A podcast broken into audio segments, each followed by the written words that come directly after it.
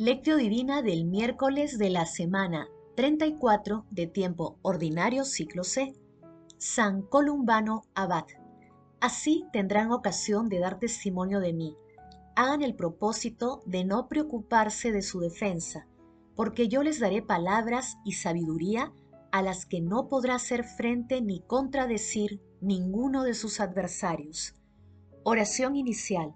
Santo Espíritu de Dios, amor del Padre y del Hijo, ilumínanos con tus dones para que podamos comprender los tesoros de la sabiduría que Jesús nos quiere revelar en este día. Madre Santísima intercede ante la Santísima Trinidad por nuestra petición. Ave María Purísima sin pecado concebida. Paso 1. Lectura. Lectura del Santo Evangelio según San Lucas capítulo 21 versículos del 12 al 19.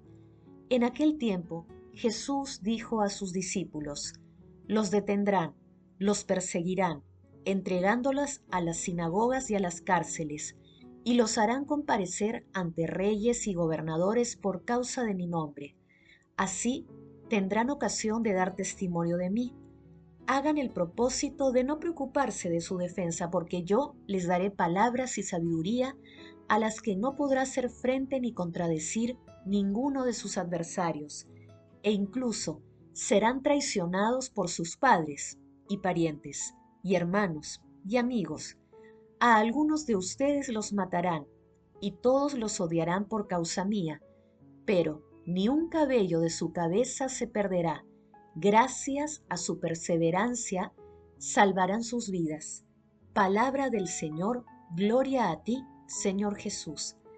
Hermanos, seamos fieles a nuestra vocación a través de ella nos llama a la fuente de la vida aquel que es la vida misma, que es fuente de agua viva y fuente de vida eterna, fuente de luz y fuente de resplandor, ya que de él procede todo esto, sabiduría y vida, luz eterna.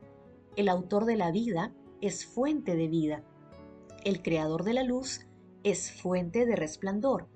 Por eso, dejando a un lado lo visible y prescindiendo de las cosas de este mundo, busquemos en lo más alto del cielo la fuente de la luz, la fuente de la vida, la fuente de agua viva. Allí podremos beber el agua viva que salta hasta la vida eterna. San Columbano fue un monje misionero, nació en Irlanda en la primera mitad del siglo VI y se instruyó en las ciencias sagradas y profanas. Reconocido por su gran cultura y sabiduría, Siendo monje, se trasladó a Francia, donde fundó varios monasterios.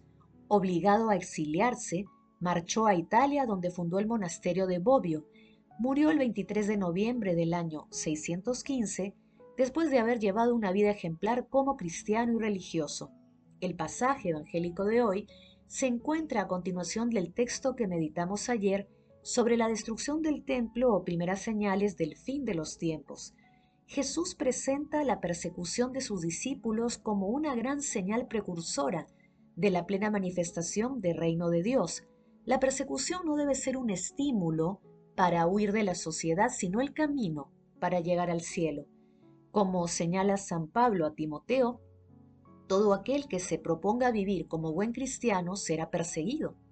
Esto es porque seguir a Jesús es un proceder que desentona con los criterios y la lógica mundana. Por eso Jesús hace un llamado a testimoniar su amor y señala la forma como enfrentar las pruebas extremas de seguimiento a sus enseñanzas, ya que en esos momentos será el Espíritu Santo, el Paráclito, quien argumente a través de sus discípulos. De esta manera empieza a ser efectiva la bienaventuranza de la persecución por causa de nuestro Señor Jesucristo, porque ante cualquier adversidad sabemos que la Santísima Trinidad está con nosotros. Ni un cabello de su cabeza se perderá. Gracias a su perseverancia salvarán sus vidas. El Espíritu Santo nos dará un espíritu tenaz, innovador, transformador y fraterno. Paso 2. Meditación. Queridos hermanos, ¿Cuál es el mensaje que Jesús nos transmite a través de su palabra? Nuestro Señor Jesucristo nos llama a vivir responsablemente. Para ello, Debemos invocar siempre al Espíritu Santo quien nos garantiza la capacidad de resistir las pruebas extremas, incluyendo la persecución. También nos llama a la perseverancia final, acompañada de la vigilancia, de la oración y de las obras de misericordia, porque es inevitable el, entre luz y las tinieblas, entre nuestro Señor Jesucristo y el Padre de la maldad, entre la verdad y la mentira, entre el amor y el egoísmo, entre la libertad y la esclavitud del pecado. Hermanos, meditando la lectura respondamos, invocamos al Espíritu Santo en nuestras actividades diarias y cuando atravesamos tribulaciones, testimoniamos con valentía a nuestro Señor Jesucristo que las respuestas a estas preguntas nos ayuden a tener un optimismo infatigable, fortaleciendo nuestro espíritu con la gracia de Dios, especialmente en las tribulaciones y animando siempre nuestra esperanza al practicar el bien a los demás. Jesús, María y José nos aman. Paso 3. Oración. Señor, Dios nuestro, que has unido de modo admirable en el abad San Columbano la tarea de la evangelización y el amor a la vida monástica, concédenos por su intercesión y su ejemplo que te busquemos a ti sobre todas las cosas y trabajemos por la propagación de tu reino. Amado Jesús, envíanos tu Santo Espíritu para alentar la fidelidad de las comunidades cristianas, haciendo vigorosa nuestra fe y dando testimonio valiente de tu amor. Padre eterno, tú que enviaste a nuestro Señor Jesucristo al mundo para salvar a los pecadores, concede a todos los difuntos el perdón de sus faltas. Madre Santísima, Madre de la Divina Gracia, intercede ante la Santísima Trinidad por nuestras peticiones. Amén. Paso 4. Contemplación y acción. Hermanos, contemplemos a nuestro Señor Jesucristo con una carta de San Cipriano. Os exhorto a que perseveréis con constancia y fortaleza en la confesión de la gloria del cielo.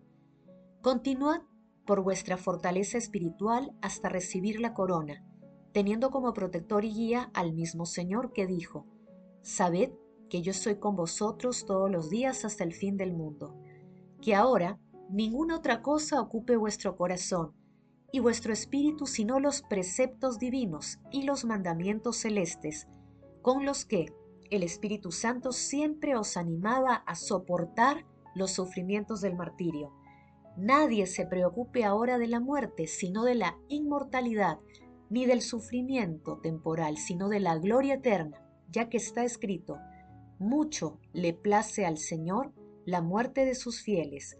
Y también cuando la Sagrada Escritura habla de los tormentos que consagran a los mártires de Dios, afirma, la gente pensaba que cumplían una pena, pero ellos esperaban de lleno la inmortalidad Gobernarán naciones, someterán pueblos y el Señor reinará sobre ellos eternamente. Por tanto, si pensáis que habéis de juzgar y reinar con Cristo Jesús, necesariamente debes de regocijaros y superar las pruebas de la hora presente, en vista del gozo de los bienes futuros. El mismo Señor ha sido en sí mismo el ejemplar para todos ellos, enseñando que ninguno puede llegar a su reino sino aquellos que sigan su mismo camino. El que se ama a sí mismo se pierde, y el que se aborrece a sí mismo en este mundo se guardará para la vida eterna. También el apóstol Pablo nos dice que todos los que deseamos alcanzar las promesas del Señor debemos imitarle en todo. Somos hijos de Dios, dice, y si somos hijos, también herederos, herederos de Dios y coherederos con Cristo, ya que sufrimos con Él para ser también con Él glorificados. Queridos hermanos, dirijámonos a la Santísima Trinidad con el siguiente propósito. Nos comprometemos a realizar actos de humildad y mantenernos firmes y valientes en nuestro seguimiento a las enseñanzas de nuestro Señor Jesucristo. El amor todo lo puede, amemos, que el amor glorifica a Dios. Oración final. Gracias Señor Jesús porque tu palabra nos conduce por caminos de paz, amor y santidad. Espíritu Santo, ilumínanos para que la palabra se convierta en acción.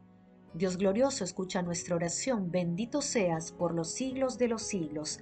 Madre Santísima, intercede ante la Santísima Trinidad por nuestra petición.